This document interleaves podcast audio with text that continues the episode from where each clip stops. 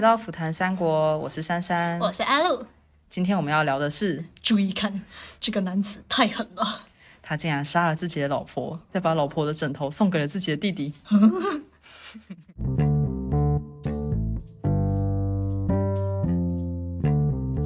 上一集我们讲到了曹丕与曹植的故事，然后也讲了曹丕跟甄宓的故事，那免不了当然就要讲一下曹植跟甄宓喽。对啊，这才是一个合格的三角恋，完整三角，而且也是大家最熟的。对，这也是大家最有兴趣的部分。毕竟你知道八卦主题人人爱。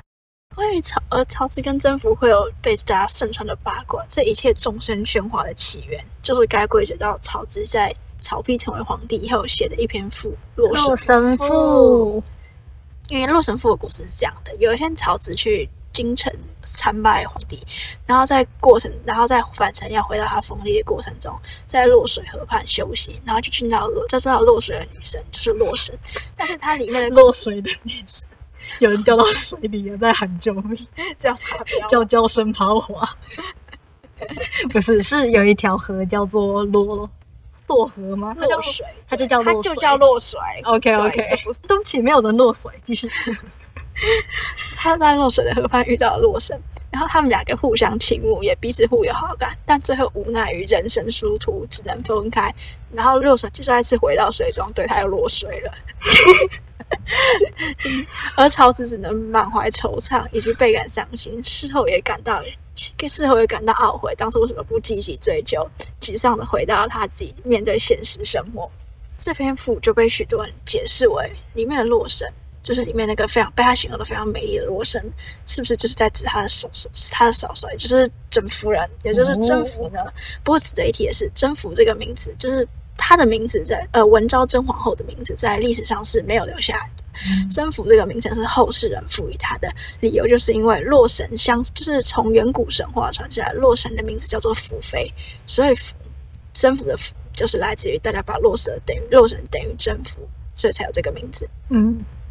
而基于《洛神赋》衍生来的各种呃恶古代的恶创同人，多人认为这个故事是真实，或者说可以说最广为流传的这一个同恶创文本。其中《昭明文选》的注版有一本有有一版就是李善写的注本，里面有一段故事是这样讲：在甄宓与曹丕结婚以前，曹植就认识甄宓，而且非常喜欢他，但最后甄宓还是嫁给了曹丕，而且他最后还被曹丕杀了。事后曹植也因此感到十分难过。征服死后，曹丕决定在某一次接见曹植的时候，征服生前用过的金枕头拿给曹植看。曹植看了便直接泪如雨下。曹丕此时也醒悟自己当初做的太绝情了，于是他就把这颗枕头送给了曹植。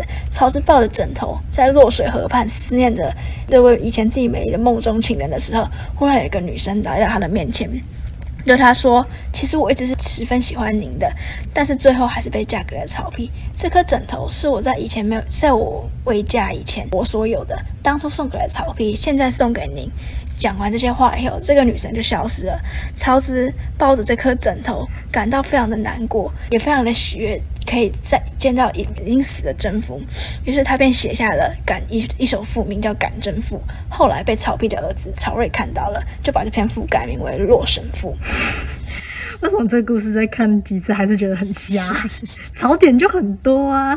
你就从刚开始的时候，什么他们刚开始就认识了，就是好，人家本来征服也是，那他你说他是原绍，他原本是袁绍的儿媳妇，对啊，就已经是儿媳妇。你到底曹植，你是去哪里玩可以看到 他？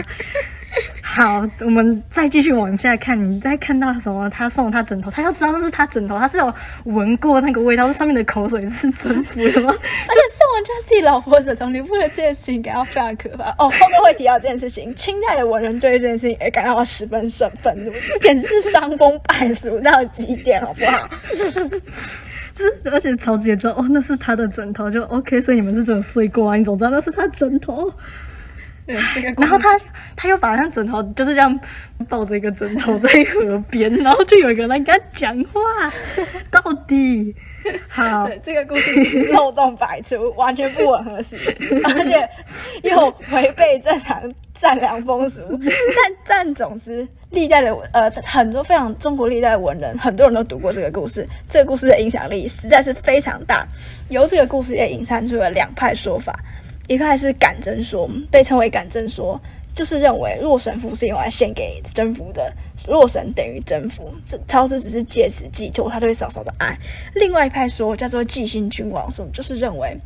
就是从曹植的一生都是想要建立功业，并且想要与曹丕以及曹丕的儿子打好关系这样看，认为洛神赋是用女神来比喻他，呃，他在政治上有所作为，希望被君王重视的那种抱负情怀，就跟像从屈原以来，就是屈原是这件事情是用用美又想追求的美女来来借贷来表达。呃，希望可以受到他重用的君位的香草美人传统，对，嗯，所以草，所以他们认为草子用这个来表达他对曹丕的希望被曹丕能够受他重用，也是很正常的。对，这两块说法，一从魏晋南北朝一路吵到清朝，甚至吵到民国初年，吵到现在，都还有人在研究这个议题。那这个故事的影响力真的是太大了。不过可以其实跟大家讲一件。嗯，非常有意思的事情，就是这两个的说法认为，洛神等于政府这一派叫做感真说。这个感真的意思是因为，就是刚刚那个故事里面有讲，原本曹植写的这篇赋，传说它的原名叫做感真赋，后来才被改名叫做洛神赋，为了掩人耳目。可是其实这首赋叫做感征赋这件事情，在史实上倒是真有其事，但是那个真的意思不是征服，那个真应该要念作卷，它指的是卷称。曹植自从曹丕上位以后，对他非常不友善，把他到处贬谪，到处，所以他到过非常多地方。所以我们在上集有提过，曹植的封号有非常多，像什么东阿王、东东阿王、成王，都是指他，因为他被 去过太多地方，对他实在在过太多地方。而其中卷城就是他曾经某一次的封地，对，所以感卷，那是因为他写这篇赋的时候，他是想要从。曹魏的首都洛阳，回到他的封地卷城，所以叫做感卷赋。而季兴君王说，呃，季兴君王这一个这四个字是出自《洛神赋》，就是洛神跟曹植分开以后。洛神感到，呃，洛神就还是对曹植说：“我会一直想你的。”呃，原文就是“寄常寄心于君王”，但是这个君王指的是曹植，因为要知道以前那个时代最高的统治者是皇帝，就是曹丕。但是在接下来他的宗室、他的兄弟们是封他们头衔是王的，所以君王是用来指曹植。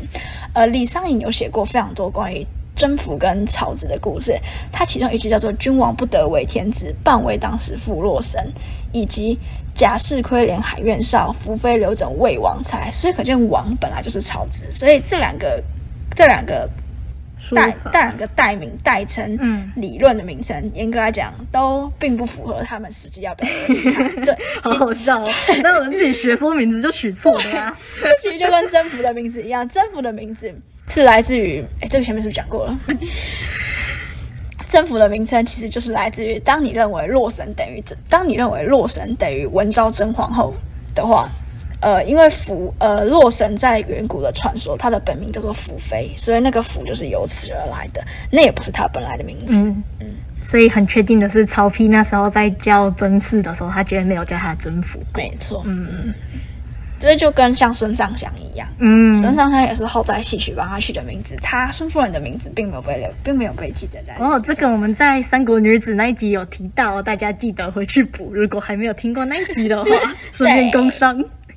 我突然间想到，就是之前我在看维基百科的时候，有讲到，就是说什么感真说，也是一个感真父，说他是因为他去。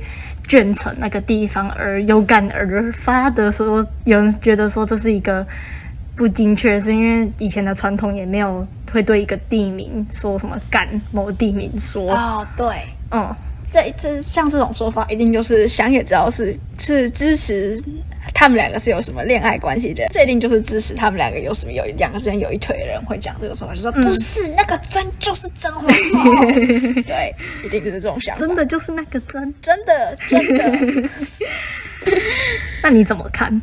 嗯，其实现在你知道，当有两派极端的说法的时候，我们可以把它想有一个非常不负责任，但是也很符合传统中庸之道的说法，就是把他们两个想下去，折中说就是所谓的折中说法。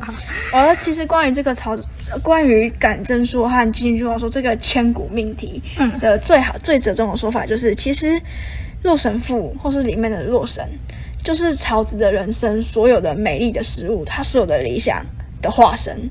他的一生有过非常多美好的东西。他爸爸是曹操，从小非常气，从小非常疼爱他，也非常看重他。嗯在他跟上一集有提到，他跟曹丕在撕破脸，在因为皇位撕撕破皇位撕破脸以前，他们也曾经有过非常非常要好的手足之情。嗯，他不管这位嫂嫂曹植是不是喜欢他，在史实的记载里，甄甄宓是一位非常非常温柔贤淑，也非常美丽的女性。所以，就算不是那种感情，他非常欣赏这个嫂嫂，也是非常合理的事情。其实，洛神是他所有一生中他觉得美好的东西的总和。当然，这其中最重要的，就像我们之前一再强调的，曹植是一个非常希望有在政治上有抱负的人，所以他在政治上的理想一定也是洛神赋，一定也是其中洛神之中象征的。哦，我好喜欢这说法哦。对，嘿嘿，而且因为做神父的最后结局是因为人神人神殊途，所以曹植跟洛城只能分离，也象征着他人生中的美好，他人生中的梦想，一切就这样破灭，梦幻一切就这样破灭了。对，而曹植毕竟你知道，会写文章的人都会这样，就是借由文字来抒发，来抒发自己那种不得志，也抒发那种感伤的情怀。嗯，也是一种自我，也是一种跟自己对话。对，所以他写这篇也有可能是想要跟自己人生以前曾经如梦似幻的各种，嗯，对，做一个告别吗？呃，对于他们的离去，他不想告别，但是他也只能跟啊在他们的遍地尸体里面，哦好突然没有 遍地诗意了，遍地遍遍地蝶翼，文学说法是这样，在蝶翼里面怀着这一切，想到一非常难过的以前的事情，唉。说蝶翼是蝴蝶吗？就是蝶翼不是有一个，哎、哦，就是好像很多那种假扮的那种，都会讲都会讲那个什么东西破掉，啊。就是 OK，蝶语嘛，蝶翼嘛，不蝶翼哎还是碟片，我不知道，我不知道。笑死，不知道。好，，Yes，欢迎郭文浩的人帮我们补充，就是这是算是他的对于他的前半生所有美好的事物的一个总结。对。而这样对于曹植跟甄宓之间到底是什么样的关系的猜测，以及各种创作故事，其实呢，这种这种应该说小说创作模式，并不是并不是从洛神赋、从曹植这些人以来才开始有的。在先秦的时候，有一个人叫做宋玉，就是相传他是中国四大美男子之一，他就写过两两篇赋，一篇叫做《高唐赋》，一篇是《神女赋》。在这两篇赋中，就是在讲他楚王楚呃楚国的王以及呃巫山女神巫山神女三个人之间的爱恨纠葛，嗯以及一些嗯不可告人的。不可告人的故事。对，是的，就是有过呃，其实先秦时代，尤其是在南方的楚国，民风是非常大胆的。嗯，对，所以而且在其实，在远古很多神很多传说很多远古的仪式中，最高领导者与女神都会有啪啪啪是一件非常神圣也非常哦象征王的权力来源的事情，并不是像后世大家想的哦那么淫秽。这也是一种君权神授的概念吗？似类似，就是象征哦连女神都支持我，你算哪个？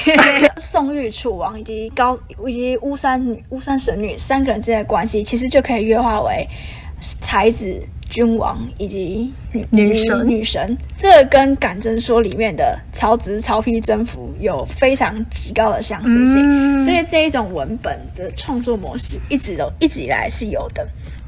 从三国时代结束的后的魏晋，魏晋其实很快就出现了一个风格，叫做所谓的尊流贬朝。大家会听过这个名词，一定都是因为《三国演义》嘛，对，嗯就是写的这太太仔细了，对对对。但其实《三国演义》其实是民间对于三国这个时代的一个。的一个想象以及流传的最高峰以及总会诊，这个嗯这个这样的这些说法和这些故事，其实已经都流传的非常算是一个非常久。集大成。对，所以其实魏晋南北朝也也有这种尊流贬朝的传统和原来那么早就开始，是因为那时候是晋朝，然后他们就要开始对曹魏打压嘛。因为我觉得有一个可能性，可能是当代的人不是很满意那个时候的政治，嗯，对，所以而晋是来自于魏，而且加上嗯，曹操这个人本来就是有很多，他有很多很很强烈的优点，也有但是也有非常多非常强烈的缺点，所以可这种人是蛮容易被，其实放大，嗯，以人民的角度来想的话，刘备的形象，确实比较好。对，对，其实就是汉朝而且得不到的东西就越想要越喜欢，对，所以刘备就原啊，那我还是觉得蛮有趣的。就是原来刘备是在从魏晋的时候就已经被大肆的渲染他们的良善，嗯，对，像这种黑潮，呃，捧刘可能是到后代才算，但是贬潮这件事情绝对是行之已久。像大家都听过的魏，呃，《世说新语》，就是里面集合了很多名人的小故事的也听八卦，里面就是非常非常多在黑曹操和曹丕的故事。譬如说曹操最有名那个，就是他觉得自己长得很丑，就找另外一个人来代替自己。后来被使，后来被接见的使者发现这个绝对不是曹操，站在门口站在床头的那个侍卫才是曹操，就派人把他杀掉了。这是床头捉刀的故事。对，以及曹丕哦，曹丕其实真的是《世说新语》的最大受害者，包含七步成诗的故事其实是出自《世说新语》，所以才说他不是上一集有说他不是正史。嗯，对，以及里面非常多包含像是在曹操死后，曹丕立刻把曹操的所有后宫成员纳为己有。让他的妈妈从此打算跟他死生不复相见的故 这这一类的故事，以及曹操跟曹丕父子在打败打败袁绍势力进军邺城来，两个人相互争夺美丽的征服。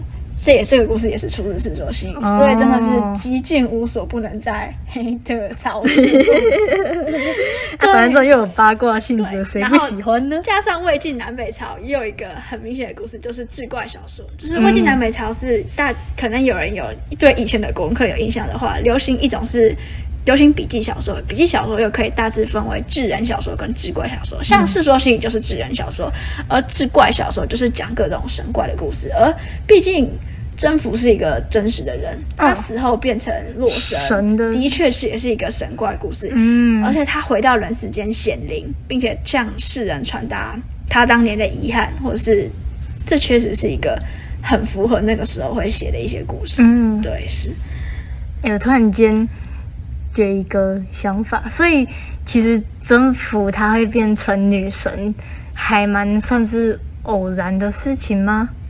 就是如果没有敢征服的话，如果不是“真”那个字的话，那其实不一定大家会拿洛神跟甄氏做连接吗？因为可以这么说，应该是说。对，这是一个很大。还有一个，其实最明显一点，就是因为洛神他在，就是洛神赋被后代的人拿来，就是提到他的时候，最有名的一定会讲到它里面几非常具体，而且非常细微，哦花很大篇幅在讲女生有多漂亮。对，而征服是当代北方数一数二的美人，哦所以这两件事情很难不把它相连接在一起。加上人性本来就非常喜欢八卦这种事情，你看《世说新语》就已经流传出，就是曹操跟曹丕父子都喜欢都迷恋征服的美貌，那再加上一个曹植。这不子是兄弟洞，不是很合理吗？很美好啊，就超级符合标题的，就是那种下标题标题农场文党就是要这样下。八卦总是流传的特别广的。真的。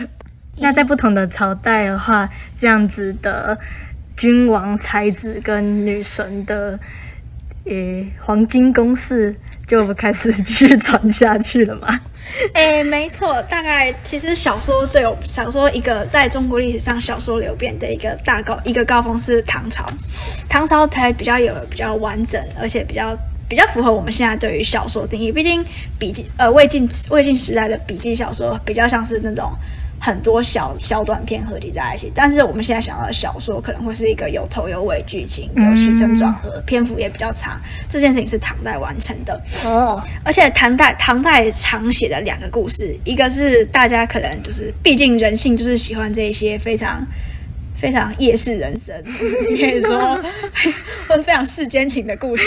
所以唐朝的，因为唐朝是一个很重视很重视庶民，也很重视庶民文学的时代，嗯，所以这个时候流传的故事就是读就是民间的读书人，一个可能是一个很很穷，但是又帅又有才华的 的书生，他跟他跟青楼名妓跟又有才华又漂亮的、他们两个相的歌妓相恋的故事，而这其中在故事遇到的危难，就常常是可能是当地的官员或者财是大气粗或者是的财主员或外者人外这类人物，他们想要借，他们想要，他们想要强取那个这位美丽的歌妓，但是最后他们总是能克服困难，克服困难，最后才子佳人有情人终成眷属啊！哦。对，就是接地气版本，前中成眷属，然后后面是接什么？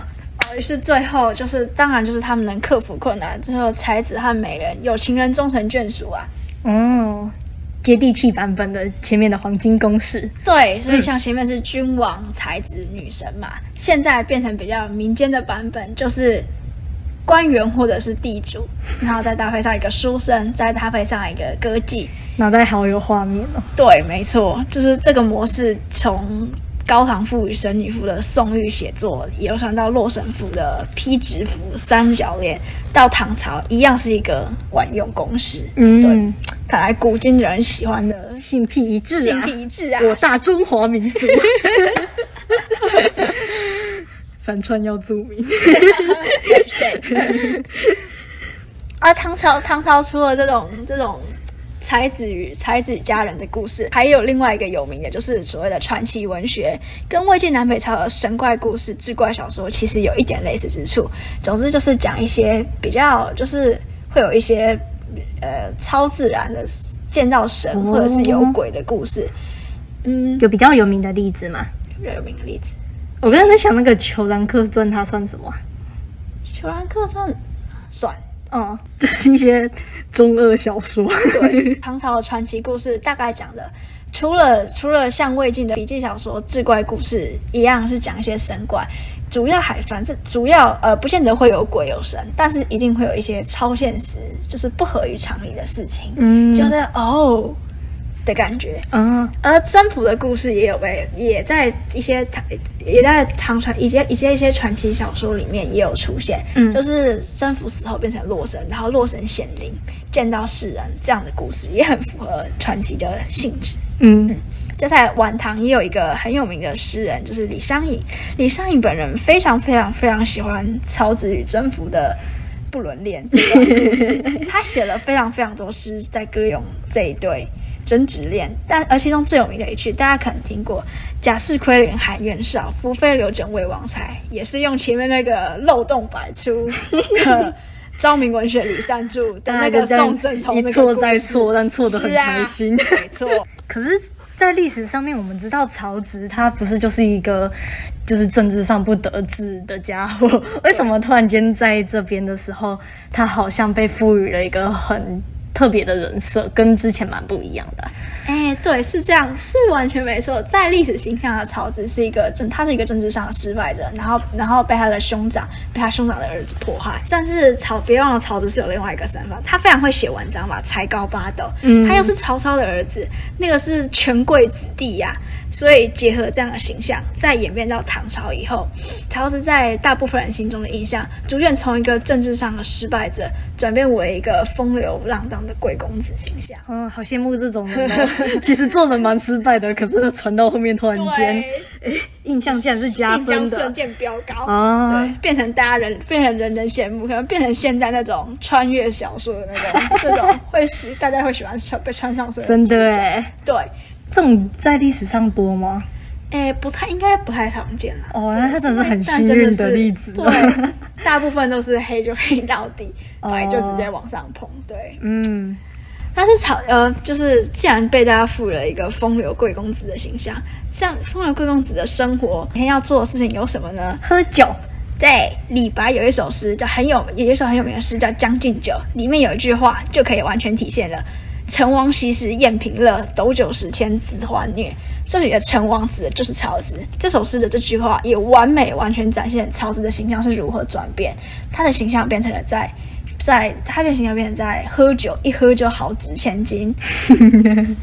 这可以稍微再补充一个故事，就是所谓的“陈王喜时宴平乐”这一句，这个典故是也是出自曹植写的诗，叫做、曹植写的赋，叫做《名都赋》。它里面有一句话叫做“我归宴平乐，美酒斗十千”。但是呢，这副这首赋的主旨是曹植有点应该是应该大部分普遍认定是曹植在讽刺当代的一些名流子弟，每天不务正业，就是喝酒玩乐，然后不不思报国。毕竟你知道，曹植是一个他其实他觉得我们大家都应该来。抗酸、抗刘保、保保潮啊！哎，不是这个，这个，这个不能。哎哎，我们上一集有提过吗？就是那个床司马门的故事，就是没有杨修跟我们，对我们好像没讲到。那里面就是床司马门的故事，也是说，也是杨修跟曹植一起喝醉酒，然后跑去走了不该走的门。所以你觉得那里面这个故事也蛮假的？就是曹植理论上并不会喝醉成这样，然后还去做这种事情。哎，但其实也不一定哦，因为在历史上的《三国志》历正史的记载，就是说曹植本身就是一个豪放、不拘小节，然后喜欢喜欢喝酒、很洒脱的人。哦，对，但是基本上可以喝到像像就像现在在酒店会发像酒店那些人，还是不是那个，还是不是那个概念、哦，OK，有程度可能对，可能只是找朋友在家里喝酒聊天、啊做事而已啦。还没有在外面懂吃懂吃，有音乐有美女这样子。OK，所以非常的有趣。他当年是在讲嘴别人，结果最后别人把这个形象脑所以平乐的典故反而被套到他自己的头上，真的是回力镖，真的是回力镖我觉。得超子这个人真的好，超子很就是一个一让人一言难尽的一个人物啊。嗯对。而贵公子的生活除了喝酒，接下来就是什么呢？当然就是要找一个美泡妞。对对，讲太难听了是处处。没错啊，至于这这位美人要找谁呢？左顾右盼，征服不就最适合吗？对，再结合以前这个模板，所谓的君王、嗯君王文、君王才子、女神传统，哇哦，一切都显得那么合理。哦，都串在一起了。对，嗯这样听起来，他的人设已经差不多蛮完整了。但是，我觉得后面后代的人不会这样放过他吧？没错，当然不会。这个故事一路流传下来，流传到了清朝。就是照，就是在中国古代，就是大概从宋朝以后，就是儒家传统，就是人越来越越来越深植入士大夫的心中。嗯而到后到到最后来，已经发展的有点类似东烘先生腐儒的那种感觉。嗯清朝的文人只要但凡有听过或者是有写过文章讨论这个这个征服与曹植的关系，就是加入敢真说与纪星君王说之战的人，全基本上无一例外，全部人都是站纪星君王说，而且他们还非常严厉抨击敢真说。像譬如说，很多人都会说。喜欢自己的嫂嫂，这个怎么可能？曹植在历史上形容他是一个人品很正的人，怎么可能会做出他是跟自己的嫂嫂诶有私情那可的不一？定哦。哎、你们凭什么这样觉得？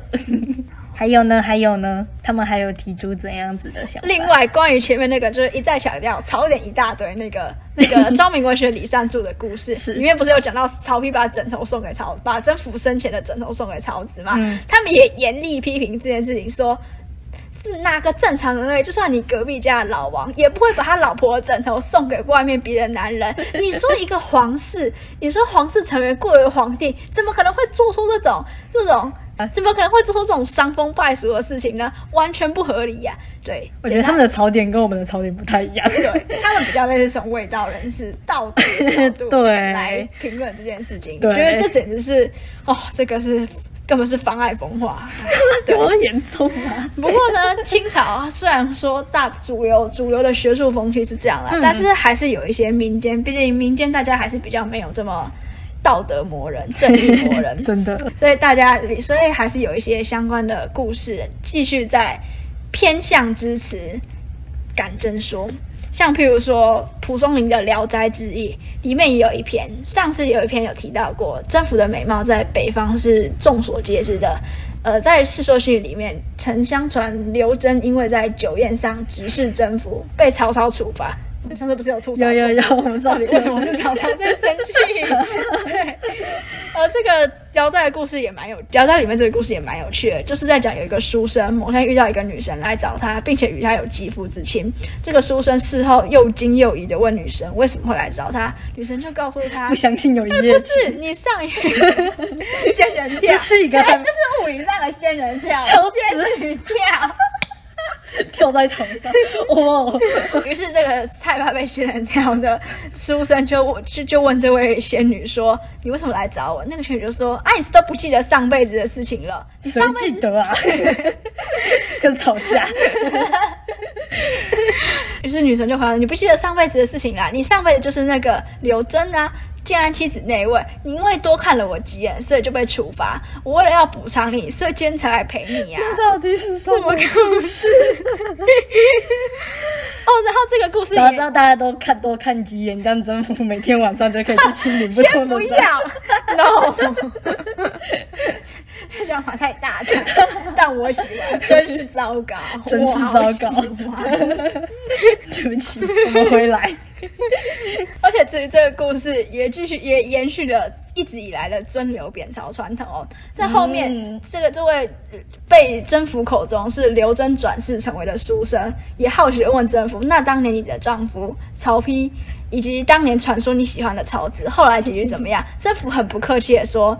曹丕、曹丕和曹操就是两个很烂又很没有用的两个父子，真的是已经做完完事之后，对还要开始嘴曹操他们。这故事寓意很明显哦。是的，是的，所以这个故事不止 有香艳成分，还有政治成分啊。哦，你，要看那种色色的本本的时候，还是要学一点，还是要做一点政治宣传。OK，好，另外一个有提到感，另外有提到征服与曹植的故事，是大名鼎鼎，大家都听过的曹雪芹的《红楼梦》。在里面有一幕，贾宝主角贾宝玉要去水要去水仙庙祭拜水仙女神。嗯，这个时候他的内心戏，他的 OS 里面就有提到一句：这个世界上从来没有什么洛神，那全部都是曹植这个人的谎言。嗯所以反过来说，他其实认为。就曹植写写了《洛神赋》，里面写的这位美美那这位女神美丽的女神洛神并不存在，他只是想他的隐喻是他其实想写他的嫂嫂，嗯，所以像曹雪像《红楼梦》这种浪漫多情的曹雪芹这样的人，还是支持所谓的感真说，嗯，就是感觉相信这个会比较美好一点。对，相信这个故事，就是感觉历史会比较多添一分柔情。毕竟你想想看，就是征服征服是真的很可怜啦。对，对虽然前面那个虽然我是曹丕粉，但是我 还是不得要不说，他真的死的很惨呐、那我曹丕这件事情真的是个渣男。哎，哎，跟大家讲一次，你去你去 Google 打。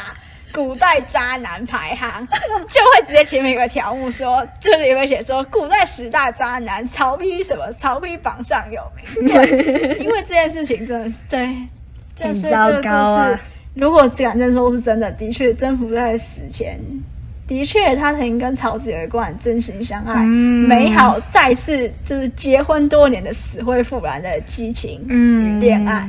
而且这样或许可以合理化有一个解释，曹丕是发现了，曹丕是发现了他弟弟跟他老婆的事情，所以才所以才愤而想把甄宓杀掉，啊，好像也比较合理的。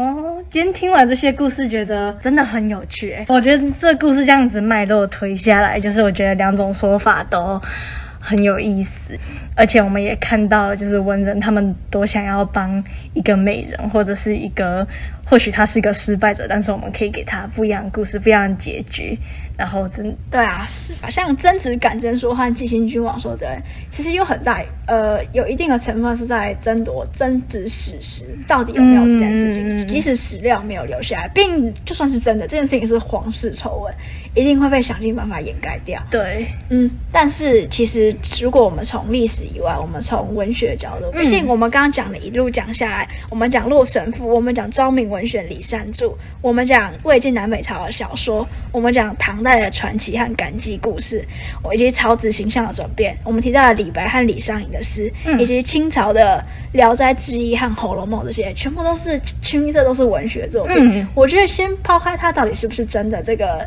yes or no 非黑、非黑即白的问题，其实光从文学流变的一个角度，还是文学创作的角度，就可以肯认这件事情，其实确实有它非常大的价值以及强大的影响力。嗯，嗯发了这么多，他启发了这么多人，就是以此为，你可以说他们他们自己脑补出来的一个一个童话故事，你也可以说他们以此作为写下自己的想法。嗯，有时候历史它到底是真的还是假的，或许其实也没有那么的重要了吧，就是那都是那时候的事情，对我们今天的生活真正有影响，真的是这些故事到后来的流变带给我们心灵上的快乐。我觉得这才是历史一个很重要的，我们至今还需要去学习它，然后学会去批判它，学会去分析它。一个很重要的点就是它对我们自己的影响。哎，我们也可以回应到之前不是讲过，曹丕跟曹植的文章也像那个文艺载道，它文学之美本身就是它的价值。哎，对啊，比起好会扣题哦，自己写下来，就是这些留下来的文字到底值不足以佐证这段这段秘密恋情的真实？或许这些文章本身就是它的美，本身就是它的一个价值。就像曹植写的那位洛神，就是洛神赋。除了这个故事被大家提到，他的文笔之精彩，就是在于他对于女神之美的刻画。如果用我们刚刚说的比较中间的说法，曹植也是，曹植是用这些来寄托他人生中所有的美梦以及美好。嗯嗯，所以或许这些故事本身就是它最大的意义本身。没错，我们今天谢谢茉莉，超开心的。